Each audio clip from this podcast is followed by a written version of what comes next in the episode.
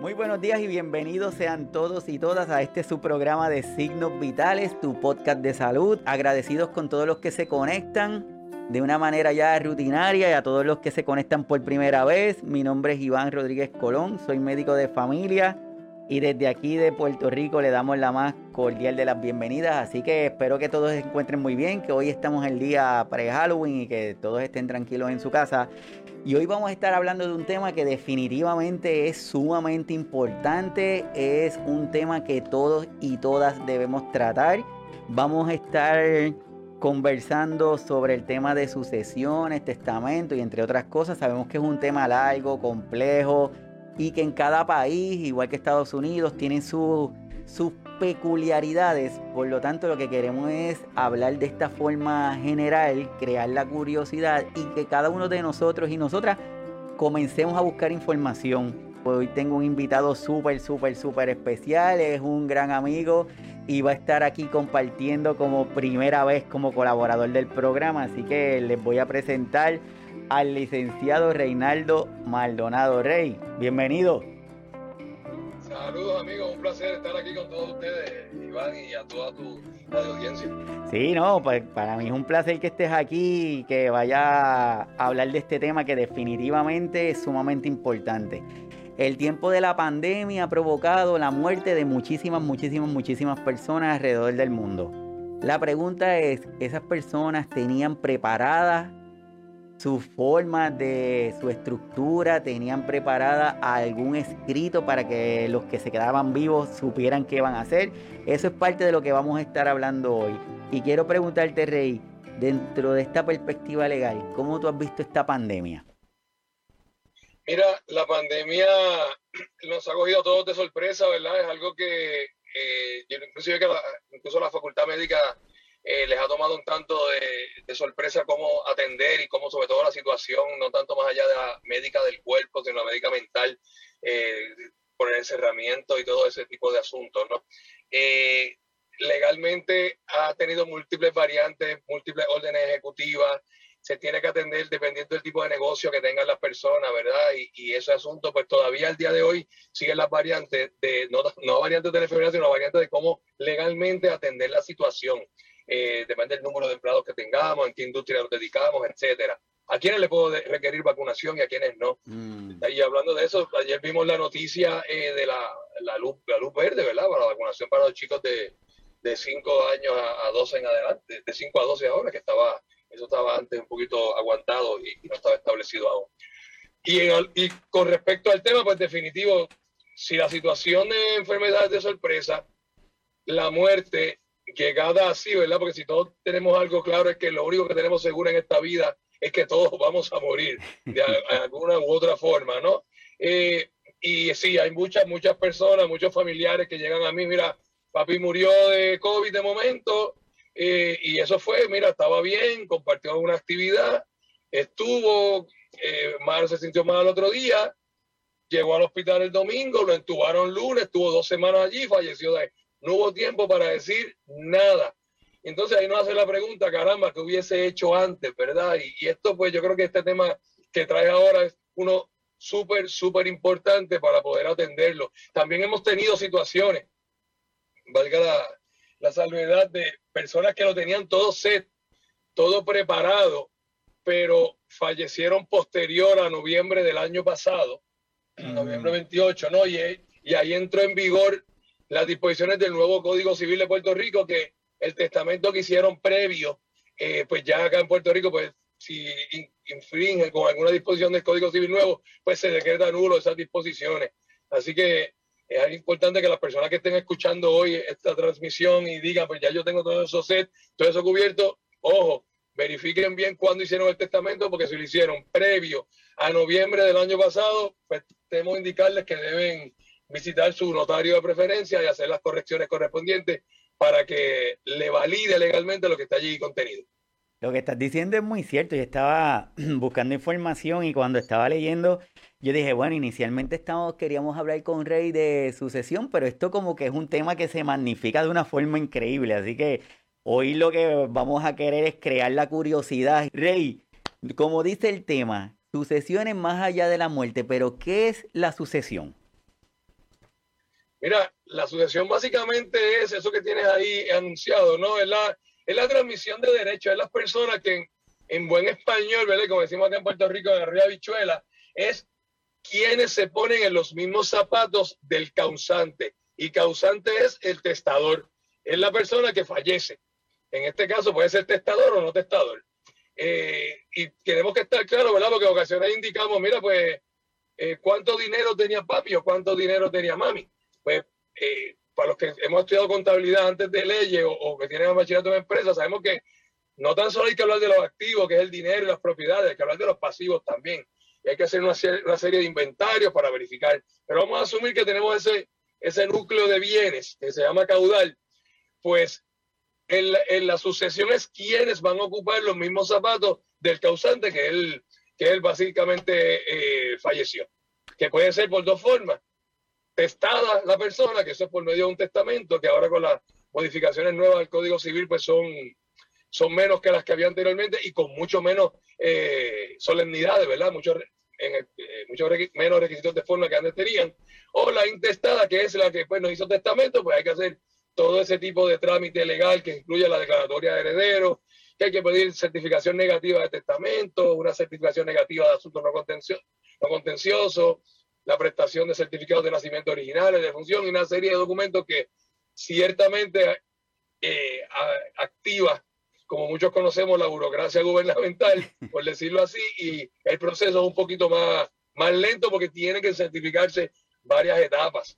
Mm. Mira, siempre yo, yo me acuerdo de, mi papá que en paz descanse, que él me, él me indicaba, yo a mí pues tiene que hacer un testamento y todo lo demás, y me dijo, si el problema de no existir un testamento es de los herederos, o sea, de la sucesión, el el causante, pues mira, fallece y que, que en paz descanse, ¿verdad? Pero él mismo decía, pero lo que pasa es que yo cuando esté en el cielo, que espero ir para allá, y mire todo el revolú que no resolví antes, pues no voy a poder descansar en paz. Y pues, lamentablemente en Puerto Rico, Iván, los casos más tristes, por decirlo así, son los casos de familia y los casos de sucesiones. Porque se pelea bastante por hasta las últimas clavos de, la, de las maderas, por no decir de la cruz, ¿no? Y, es, es, bastante, es bastante complicada la situación y si se puede tener ya meridianamente establecido en un documento que, oye, en honor a la verdad, si se me preguntan a mí, yo tengo un testamento. Eh, no tengo planes de morirme próximamente, ¿verdad? Dios, Dios me escuche, pero lo tengo ya set, ¿verdad? Eh, para que no haya ningún tipo de problema y que se respete mi voluntad al final. Al final del camino lo que se va a heredar es lo que el testador, por sus años de sacrificio, ¿verdad? Heredó, así que sería justo de que se haga, eh, se le tome la atención a lo que en particular él desea hacer. ¿Qué es la sucesión? Como dice Rey, es la transmisión de los derechos, obligaciones y cargas a las personas heredadas de una persona que, haya, que ha fallecido.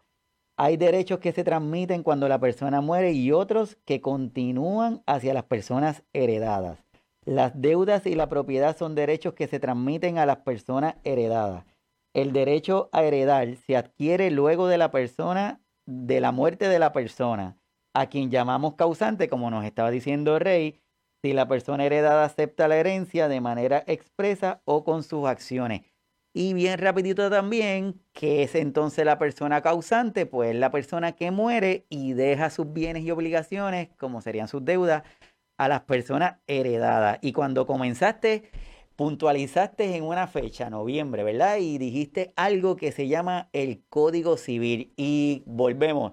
Tenemos personas que están en diferentes países, pero busquemos información en los países que estamos porque de una manera u otra debe haber cierta sincronía en diferentes países, pero aquí en Puerto Rico, ¿qué significa, Rey? Ese código civil y hoy día eso que dice ahí, que dice que las personas que quedan vivas, los herederos, adquieren las deudas también de las personas, pero creo que hubo unos cambios ahí. Eh, y, la, y el primer slide que mencionaste, que hablas de cargas, y las cargas es eso mismo, obligaciones, ¿no? Es importante que lo que regula el derecho de las personas en cada país es obviamente las leyes de ese país. En Puerto Rico, por lo menos, tenemos el Código Civil de Puerto Rico, que se enmendó, el que teníamos hasta el año pasado, era de 1930, o sea que había llovido bastante y muchos, muchos de nosotros tan siquiera habíamos nacido. Eh, este tiene muchos cambios en varios aspectos fundamentales de derecho que se establecen en el Código Civil, sobre todo en el de sucesiones. Un cambio grande que chocó a muchas personas y sigue chocando es que anteriormente al Código Civil nuevo de, noviembre del 2020, el cónyuge legalmente casado, pues no era heredero. Si tú tenías, a manera de ejemplo, un caudal que era de 100 dólares, 100 dólares, pues 50 dólares se dividían para la esposa, porque era la sociedad legal de bienes gananciales, y 50 dólares para el, que falleció, entonces por la herencia. Y al cónyuge, super, es la que se le dice, se le, se le, llama lo que se computa, lo que se llama una, una cuota viudal usufructuaria, bien complicada de, de, computar y muchas cosas. Hoy día, el Código Civil dispone, mira, no, de los 100 dólares, 50 son para la dama o el caballero que, que quede vivo, pero el que quedó vivo es parte también ahora de los herederos forzosos. O sea que si yo tengo un caballero o una dama que hizo un testamento eh, en el 2010 o en el 2020 en octubre, ¿verdad? No importa la diferencia. Y dijo, mira, yo lo quiero dar por partes iguales a mis hijos, pero como mi nietecito juega pelota y yo soy un pelotero frustrado o algo así, le puedo dar, este, eh, le quiero dar 20 mil pesos si lo aguanta dependiendo la, el caudal. Si eso, cuando lo traducimos ahora a las nuevas disposiciones del código nuevo, no afecta eh, la testada directa, ¿verdad? El, interés que tienen directo los herederos forzosos, pues no habría ningún problema y se ajusta. Si afecta, pues esas disposiciones se crean nulas, ¿verdad? Entonces yo le aconsejo a estas personas, a, todo el mundo que, que verifique el código que regula los derechos testamentarios, en este caso las sucesiones, eh, en su área que estén. Puerto Rico en particular también tiene una disposición que eh, los, bienes inmuebles se atenderán sujetos a donde estén citos. ¿Qué significa eso? Pues yo voy a verificar si esa disposición que voy a efectuar está a tenor con el solar que tengo en, en Orlando o en Dubái y la donde sea. Hay que ver con las disposiciones de cada país en particular. Pero importante, no se me confunda, no quiere decir eso que si tengo todas mis propiedades allá, no tengo que usar el Código Civil de Puerto Rico. No, el código que utilizo es el de Puerto Rico. Mm. Y como el de Puerto Rico dice eso, es que se utiliza el derecho de allá. Así que mm. eso hay que estar bien claro. Para el contenido del testamento tengo que atender directamente lo que dice el, Código Civil de, Puerto Rico. Quiere decir, si no, si te estoy entendiendo, por ejemplo, una pareja que está casada, que llevan casado X cantidad de años, y una de las dos personas muere, vamos a imaginarnos que muere el varón, y su esposa, antes del código de los cambios actuales, pudiera venir un sobrino de que hacía como 30 años que no lo veía, pero también pudiera reclamar o podía reclamar una parte de esa herencia. No, sobrino. O nieto. Vamos, a, vamos, complicártelo un poco como pregunta de rebaño. Es más, espera, vamos a hacer algo. Vamos a hacer Yo tengo, yo me traje aquí una familia. Yo traje una familia para, tú sabes que somos bastante visuales. Y yo creo que esto, ellos, ellos estuvieron de acuerdo con, conmigo de que los trajéramos para utilizarlos de ejemplo. Así que te presento a nuestros grandes amigos en la familia Simpson. Yo creo, yo creo que aquí nos puedes dar una imagen para poder orientarnos. Vamos a ver. Eh, sí, vamos a asumir aquí que, que Homero tiene un hermano. Okay. Que Homero nunca, lo hemos conocido. Vamos a ponerle nombre. Yo creo que puedes coincidir conmigo que podías que pudiera ser Alfredo, exactamente. A eso iba. El, y, Alfredo tiene un hijo.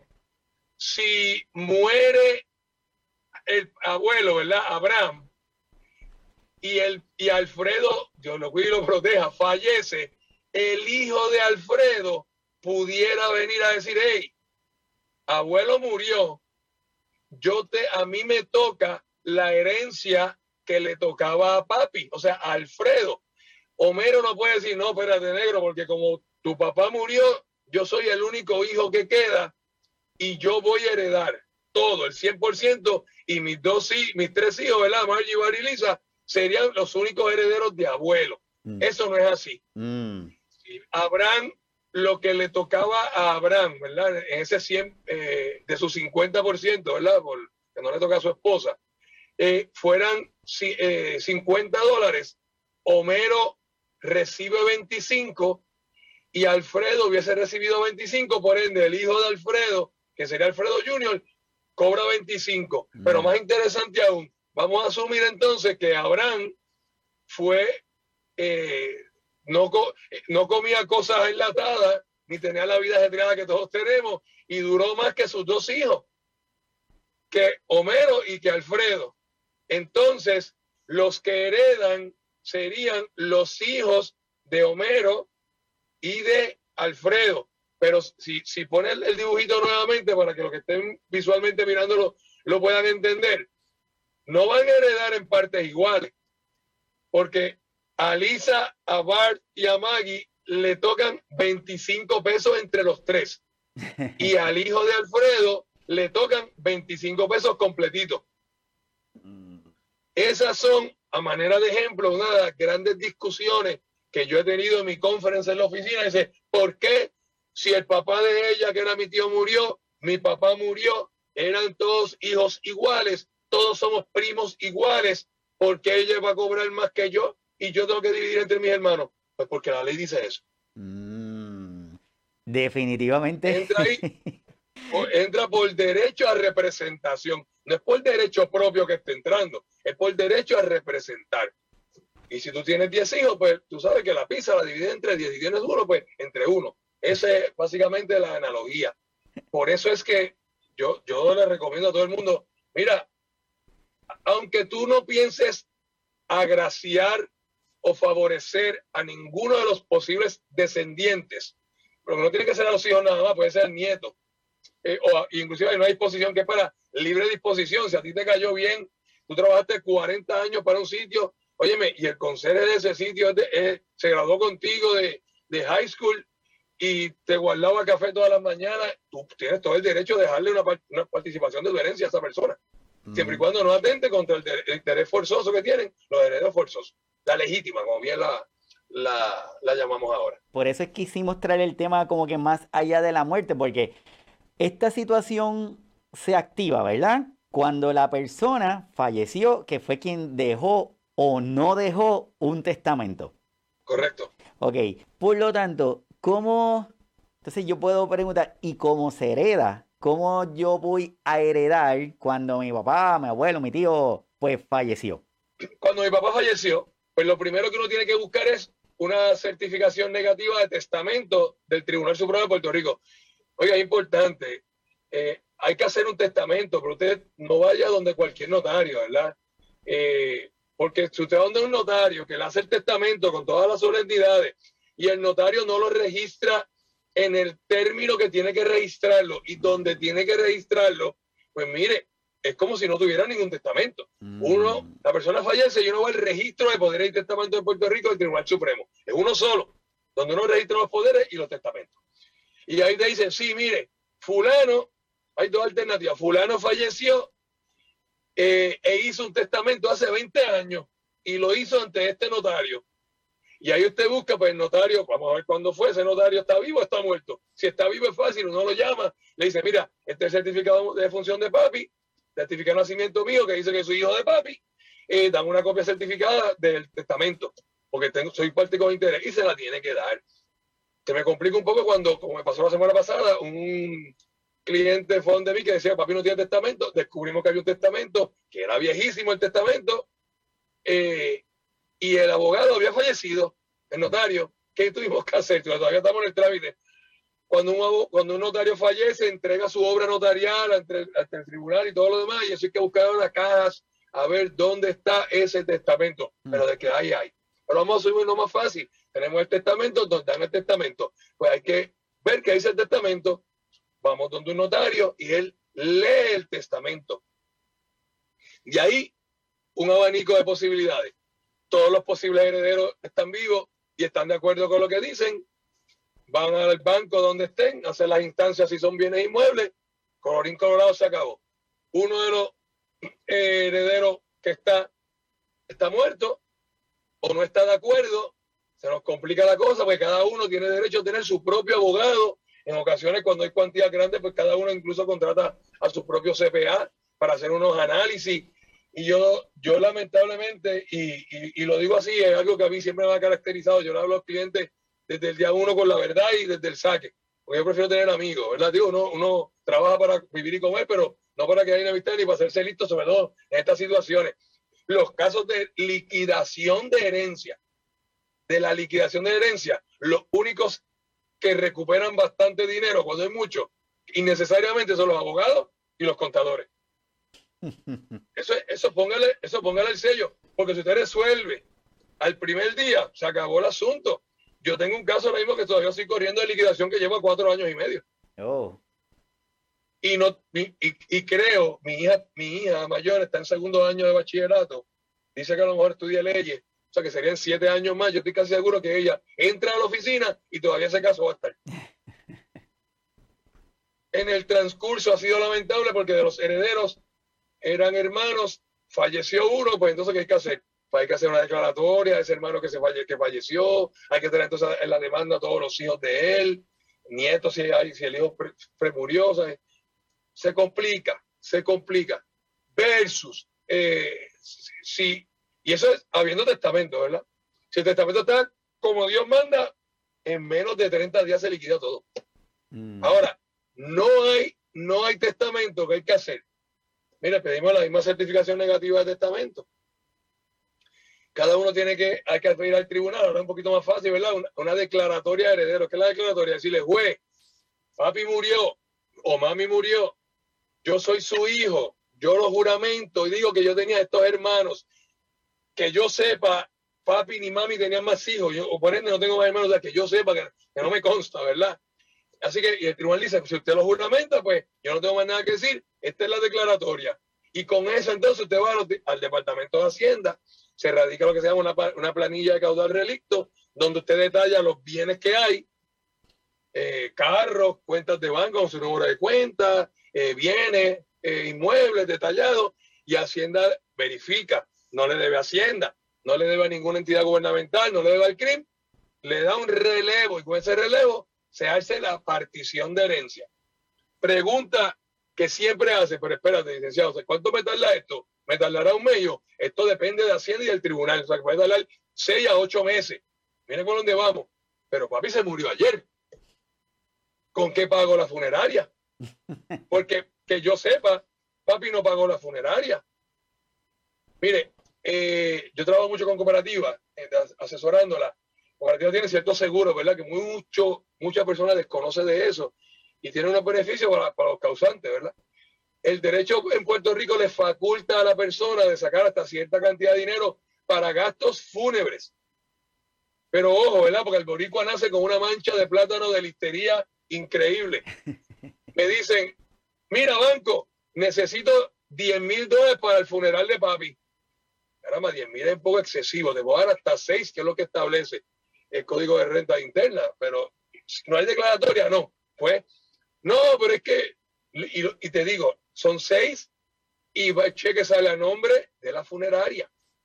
No es que ya yo la pagué, no es así. Me tienes que dar una certificación porque hemos visto pues pitcher y catcher, ¿verdad? De que sí, gastamos cinco mil aquí, se, divide después el, dinero y eso no puede pasar. Si hay declaratoria ya y se debe esa deuda, el Código de Renta Interna nos permite incluso sacar del caudal hasta 15 mil dólares. Eh, y, a lo mejor muchos de los que están escuchando, wow, pues ya eso se acabó. En mi, en mi caso no hay, no hay tanto. Ojo, hay muchos hijos que han llegado a donde mí pensando que papi ni mami tenían dinero y de momento hicimos un search en las entidades bancarias correspondientes en el registro de la propiedad y papi y mami trabajaron duro y tenían chavitos guardados para el último día y para repartirlos a sus hijos, ¿ves? Así que todos esos análisis correspondientes hay que estar efectuándolos.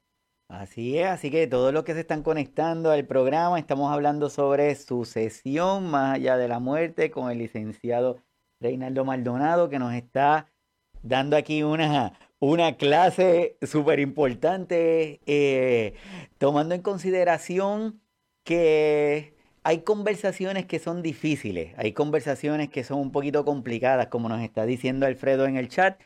en donde aquí en nuestros países latinoamericanos regularmente el hablar de la muerte es un tema que es un tabú, no queremos hablar de eso porque si hablamos de la muerte o de algún tema relacionado es como si le estuviéramos llamando, por lo tanto lo evitamos.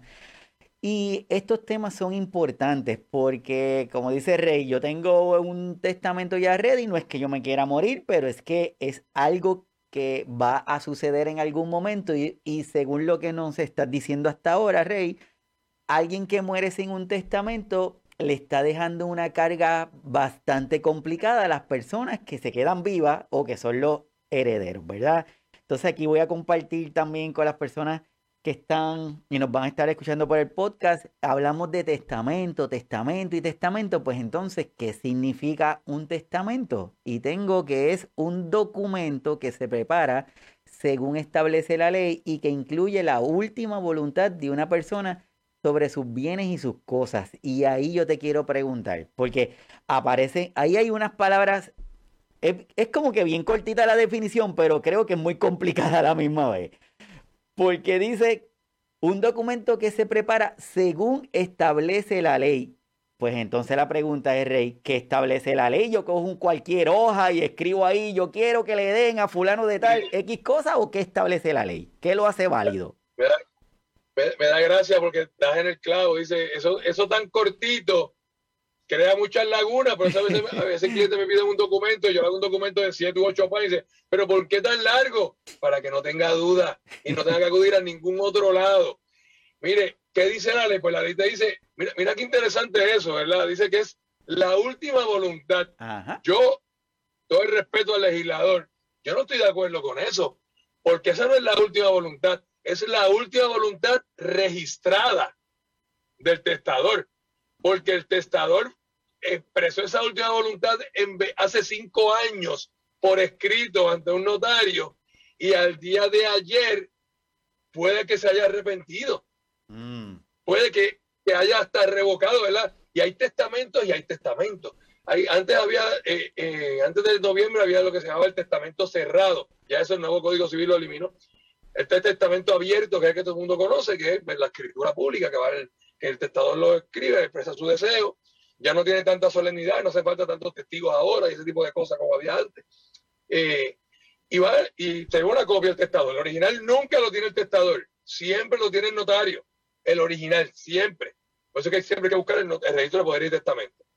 Y el testamento hológrafo. Personalmente a mí me encanta el hológrafo. ¿Por qué? Porque el hológrafo es que tú coges un papel, una servilleta, lo que tú quieras, y escribe, yo eh, le dejo esto a fulano de tal, y tú firmas, pones la hora, el día, y, de momento que hay un rayo te partió, y si descubrimos que ese fue tú, encontramos esa servilleta, ese testamento es válido, claro. Ese testamento lleva un proceso que se llama adveración, que es bastante complicado. Y si hay un hijo que no le convenga lo que dice esa servilleta, ese hijo va a decir, esa no es la letra de Pati. ¿Verdad? Y va a buscar un calígrafo, perito y todo lo. A mí me gusta mucho este testamento por lo práctico, pero procesalmente vivo lo barato para el testador, porque no le cuesta nada, pero al momento de ponerlo en vigor, pues cuesta demasiado. O sea que ahí eh, es problemático. Lo mejor sería el testamento abierto, que por escritura y ya no cuesta tanto como costaba antes. También están los testamentos en cuando, cuando uno está, que son verbales, ¿verdad? Ante la creencia de que voy a morir. Y eso, en esto de COVID, hemos visto muchos. La persona está allí, mira, está con, mis, está con los hijos y llama a la enfermera eh, y llama a tal persona. Yo tengo un, hijo que un, amigo, ¿verdad? Que su papá falleció y del hospital me dijo, mira, papi, papi quiere hacer un testamento, que si puedes venir ahora, yo, ¿a dónde? Al hospital. Me dice, bueno, caramba, yo, yo, yo, yo pudiera llegar, pero me tardo un rato. Me dice, no, pero, y se le dio la sugerencia, no, quiero hacerlo verbal. Y, ah, pues, búscate un doctor, que no sea familia, una enfermera que estén allí, que escuchen y después vamos allá y ratificamos eso, ¿verdad? Y, hay bastantes situaciones, pero como tú dices, no es un llamado a la muerte. Es un llamado a, diría yo, eh, y, se lo, y se lo, es algo que lo puedo decir cándidamente durmiendo tranquilo esta noche, porque es algo que yo se lo, se lo recomendé a mi papá y a mi mamá. Eh, y yo lo tengo. Es un llamado a la prudencia para dejar todo como uno realmente quiere y evitar problemas familiares por dinero o por cualquier división. Porque usted no piensa eso es para la gente que tiene dinero, no. Usted simplemente se fue de este mundo con 85 dólares en su cuenta de banco y con una casita y lo que tiene son unas ropitas y qué sé yo. A lo mejor puede haber una discusión por a quién se le regala la guayabera. Si se le mm. lleva a Salvation Army o si fulano la quiere tener en su casa o que mira que mami siempre me dijo que esa sortija era para mí. ¿Sabe? Esas discusiones eh, surgen, son normales eh, y pues son pocas pocas las veces que, que pasa como que smooth el proceso. Pues, agraciadamente yo tengo tres hermanos adicionales y cuando mi papá falleció pues todo fue, sí, no, o sea, no hubo ningún tipo de discusión, ¿verdad? Pero no es normalmente lo que uno se ve a donde cuando llegan a mí hay un problema y se pone peor después. cuando, cuando en, la liquida, en la liquidación, el testamento alivia mucho. Y yo lo que quiero es cuando yo tengo el mío, que cuando yo, cuando el Señor me llame, y espero que sea Él el que me llame, descansar en paz y en el proceso no estar diciendo, mira, esto matando, sino que simplemente dejé y dividí el bizcocho como yo entendí que tenía que dividirlo. Así es. Está, y cuando estás hablando, y de verdad que me parece que, es súper espectacular la forma en que lo estás presentando y, lo que nos estás diciendo. Y, y surgen algunas preguntas, por ejemplo, un testamento, Un testamento es lo mismo que una directriz anticipada. Por ejemplo, yo puedo, en un testamento, yo puedo decir, no quiero que me hagan esto, no quiero que me entuben, no quiero que esto, esto otro, esto otro. O son documentos completamente diferentes. Un documento, pues testamento, y otra cosa es una directriz anticipada. Ok, el, el testamento son directrices, no anticipadas, porque acuérdate que el testamento entra en vigor cuando la persona fallece. La persona no puede decir, mira mi testamento que dije que no me entubaran, porque si lo va a entubar es que está vivo todavía. Por eso yo creo que eh, eh, tenemos aquí temas para hablar en, otro, en otra sesión, ¿verdad? Y eso de la intubación lo vemos, lo vemos mucho en los poderes y, documentos que hace el, la persona. Ok, yo tengo un familia que pasó por un proceso de, una enfermedad complicada y digo, ok, estas son las normas que yo quiero que, que ustedes, a mis hijos, los sentó que regule mi tratamiento. Los hijos no están obligados a, que quede claro, están obligados, pero caramba, es lo que quería el viejo o la vieja, ¿verdad? Y vamos a, vamos a respetar eso. Eh, son directrices distintas, pero esa de la intubación no va a tener testamento. Perfecto. Oye, y hablamos ahorita, pero no me interrumpa, hablamos ahorita de matrimonio. Eh, hay veces que dice, mira, nos queremos tanto que todo lo mío es para ella y todo lo de ella es para mí. Y vamos a hacer un solo testamento. No se puede hacer el testamento mancomunado. No puedo ir los dos a la vez a hacer un solo documento. Puede escribir lo mismo, no tengo problema, pero cada uno aparte. Cada uno firma eh, aparte y todo ese tipo de, de trámites. El testamento yo puedo poner las directrices que yo quiera, siempre y cuando sean legales. Puedo poner los, las concesiones que yo desee. Puedo hacer eh, unas condiciones suspensivas, eso me, explico. Yo, yo, digo, pues mira, dentro de mi disposición libre para regalárselo a quien quiera, tengo 10, pesos. Esos 10 pesos yo los voy a guardar por un periodo de 5 años. Y menciona un albacea. Albacea es la persona que va a estar encargada de, de, del grupier, de dividir las cartas, dividir el, el bacalao, ¿verdad? Y en 10 años, si ninguno de mis hijos o ninguno de mis sobrinos estudia leyes y se gradúa, pues esos 10 mil dólares van en partes iguales. Si uno de ellos estudia y se gradúa, los 10 mil solitos van para él. Ay, si estudiando, pues el primero que estudie o se divide entre dos. Yo lo tengo que dejar claro en el testamento. O sea, que eso, una, eso sí es una directriz. Yo quiero que mi carro antiguo se le dé a fulano de tal. O o qué sé yo, la deuda que tengo en tarjeta de crédito se le da a mi suegra porque no me trató tan bien. A ver si ella quiere pagarla, ¿verdad? Eventualmente, a ver si puedo, puedo establecer directrices. Y lo mencionaste bien al principio del programa, en la definición. Eso está sujeto a que los herederos digan que yo voy a aceptar la herencia sujeto inventario.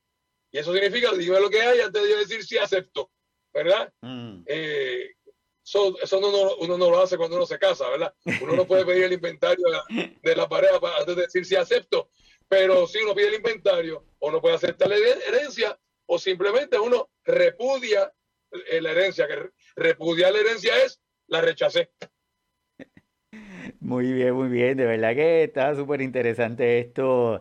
Y ya tenemos que, bueno, hasta el momento lo que llevamos, Rey, es que definitivamente es importante hablar de este tema sin miedo, sin temor, que de, es de forma individual, cada persona debe tenerlo, que, y, y que no es, es sencillo el hacerlo, pero es complicado a la misma vez. Entonces, la próxima pregunta sería, entonces, ¿quiénes pueden hacer un testamento? Porque ¿hay alguna restricción o cualquier persona puede hacer un testamento?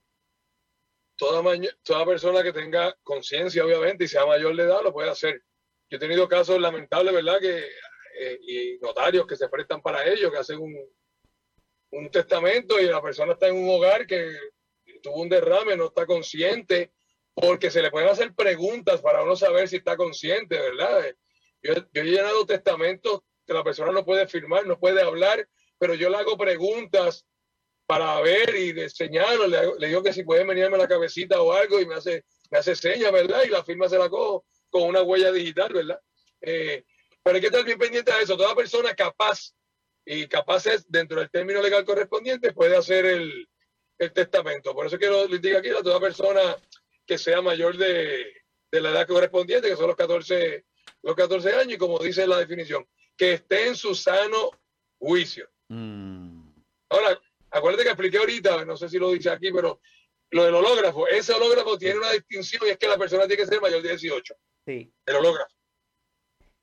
Sí, ahí le está, le está comentando que si el testamento es escrito a mano, que se llama testamento hológrafo, sin intervención de una persona abogada notaria, la persona tiene que tener 18 años o más para poder ser válido. Correcto, correcto. Perfecto, o sea que definitivamente, mi gente, lo que, como, como decimos, lo que estamos buscando es crear esta inquietud, crear esta, llamar la atención de cada uno de nosotros para poder llegar a estas para el momento en que sea esperada la muerte o una muerte inesperada, por lo menos las personas que quedan vivos, que se convierten en herederos, ya tengan algo resuelto, que no esté todo con el corre-corre este difícil que, que, nos está pasando. Pero dice, el problema en Puerto Rico es que las personas relacionan testamento con muerte y no como una preparación para el futuro. Muy de acuerdo con ese comentario. Así que nada, bienvenidos todos los que están conectados. La intención es esa, crear este espacio para poder, para poder seguir hablando de este tema. Entonces, ya sabemos quiénes son los que pueden crear un testamento, ya sabemos la importancia que es, la importancia de que tener un documento o un testamento con un profesional, con un abogado que esté cumpliendo todo lo que se requiere. La próxima pregunta sería, ¿qué es entonces la sucesión legítima? ¿Cómo podemos, lo pregunto, Rey, porque creo que hubo un cambio con esto del Código Civil nuevo, pero me gustaría primero, ¿qué es lo de la sucesión legítima? Lo que, eso lo, atendimos ahorita, la legítima son los herederos forzosos, y cuando atendimos lo de la familia, causantes siempre se, primero para abajo, los descendientes inmediatos, o sea, los hijos. Si no hay hijos, vamos para arriba, ¿verdad? Para los papás.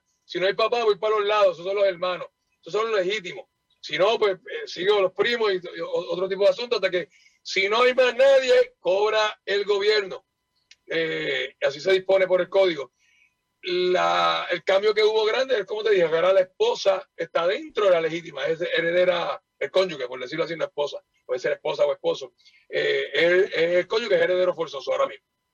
Eso estamos compartiendo. Entonces, algo algo que es algún cambio nuevo, esto es como nos estabas comentando, fallecimiento en o luego del 28 de noviembre del 2020.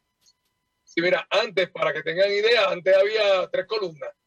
Sí, antes era la, primera, que era la legítima estricta, que eran los obligados herederos. La segunda, que era la de mejora.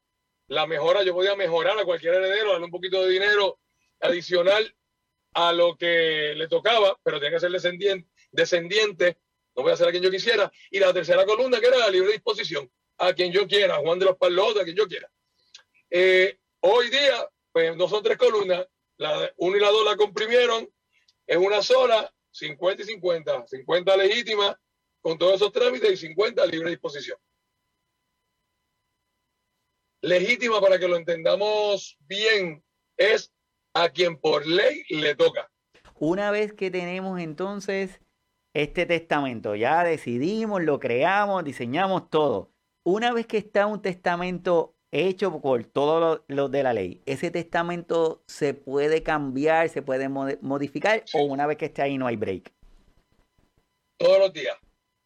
Usted puede hacer un testamento hoy, la semana que viene eh, se entera de algo que no le gusta, cambia el testamento, lo revoca, así, así, de, así de sencillo, para quitar un derecho o para añadir otra cosa. Le había dejado su empresa a su hijo, de momento se acaba de enterar que ese hijo pues, no le gustan las cosas, pues se la deja al otro hijo y cambia el testamento y se lo y así sucesivamente, ¿verdad? Hay algo, y esto sé que es tema, harina otro costal, pero hay, una, hay unas disposiciones que se llaman cómo yo puedo desheredar. Porque no crea que porque sea hijo tiene que heredar necesariamente. Y esto, que lo que estamos hablando ahorita tú y yo aparte, es un tema buenísimo para cuando hablemos de los, los hospicios. Hijo que tiene el papá en el hospicio y, y ni el hospicio sabe que tenía ese hijo. Claro, pero cuando fallece llegué, mira, aquí estoy yo, dame los papeles, yo soy hijo de papi, soy el, heredero.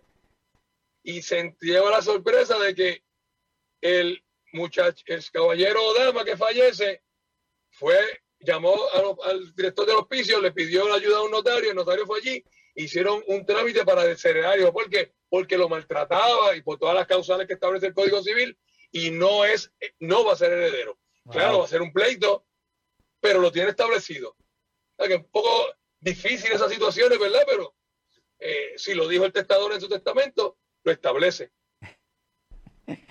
Tengo, una, persona que recientemente incluso me dijo, mira, este, mi, esposo me fue infiel, este, pues yo no quiero que, que al día de hoy, como se cambió el Código Civil, eh, si yo me muero, él sea heredero, pues quiero hacer un testamento para decir que por, la, por, estas cosas que me ha hecho maltrato, ¿verdad? Lo quiero desheredar mm. y lo pongo inhabilitado. Y yo, bueno, ojalá no te mueras antes que el divorcio sea final y firme, pero ok, te brega con la situación, ¿verdad? Es una, es una causa. Y muchas, te digo, este tema es como la buena pelota, pica y se extiende. Sí, sí, yo creo que Sony está preguntando, entiendo que es, entiendo que es que si una un, matrimonio, tiene un solo hijo y ese muere ese hijo y muere también el padre, por ejemplo, en este caso, ¿quién heredaría en ese caso? La mamá. La mamá, la mamá hereda por representación. Si el hijo no tenía, si el hijo no tenía hijo, la mamá hereda, la mamá hereda por representación. Y si se lo quiero complicar, si el hijo muere y había hecho un testamento, pues la mamá hereda la parte legítima que le toca por ser descendiente, que es, la, que es para arriba porque no hay descendiente, y libre disposición, si su hijo se la dejó a la Cruz Roja, se la puede dejar a la Cruz Roja o cualquier entidad o cualquier persona, no hay problema. Pero si el hijo muere eh, eh, eh, sin testamento, pues hereda la mamá. Hay que ver quién muere primero. Ok, ok, no, definitivamente, Rey, esto es un tema que, es para largo y, y, yo estoy seguro que de aquí van a surgir más preguntas y más situaciones. Vamos a ver diferentes vertientes también, porque sé que el tiempo lo tiene súper limitado y de verdad que te agradezco enormemente que hayas estado aquí con nosotros. Eh, lo que queremos crear este movimiento en donde nuestros cuidadores, las cuidadoras, todo el mundo sepa que el conversar sobre la muerte no puede ser un tabú, que tiene que ser un tema que se hable, que se exprese, que se tomen medidas para que en estos tiempos tan cambiantes y tan difíciles, porque Ya esto no es como antes, que antes alguien moría, por lo menos acá en Puerto Rico, y tú conocías al dueño de la funeraria y el dueño de la funeraria iba a la hora que fuera y buscara a, tu familiar. Hoy día es más complicado que eso, ¿verdad? Entonces tenemos que estar un poquito preparados. A modo de resumen, Rey, ¿qué le podemos dejar a la gente que está conectado o qué recomendaciones le podemos dar? Mira, la recomendación final que yo le haría a todos los que están aquí es que oriéntese. La, mejor la, la peor pregunta es la que no se hace. Así que es bueno tener los, muñecos claros en el escenario. Están viendo ahí en la, parte de atrás mía el pelotero que está entrando. eh, uno oriéntese, no piense que esto es un trámite solamente para millonarios, es un trámite necesario para dejar los puntos claros sobre la IE y ver cómo se puede organizar el, futuro, porque el mundo sigue corriendo. Es yo poner mi granito de arena para establecer que la raíz que yo sembré ahora mismo con mi muerte simplemente no eh, se caiga ni se seque el árbol, sino que siga germinando conforme mi último deseo. Súper, súper, de verdad, súper agradecido, Rey, que haya sacado este tiempo este con nosotros. Eh, para mí es un placer y un privilegio que estés aquí y estoy seguro que cada una de las personas que se conectaron también. Este episodio lo subimos tanto en el canal como después en las diferentes plataformas de los podcasts para que lo sigan escuchando las, las personas. Gracias a todos los que se conectaron, gracias a Rey que nos dio la oportunidad con este súper tema. Espero que lo hayan disfrutado, que lo escuchen, que lo revisen, que tengan la inquietud de aprender, de buscar información en cada uno de nuestros países para poder tener estos, estos aspectos cubiertos. Así que desde aquí, desde Signos Vitales, mi nombre es Iván Rodríguez Colón, médico de familia, y les doy el mayor de los agradecimientos y nos estamos viendo el próximo sábado. Bye. Un placer, gracias.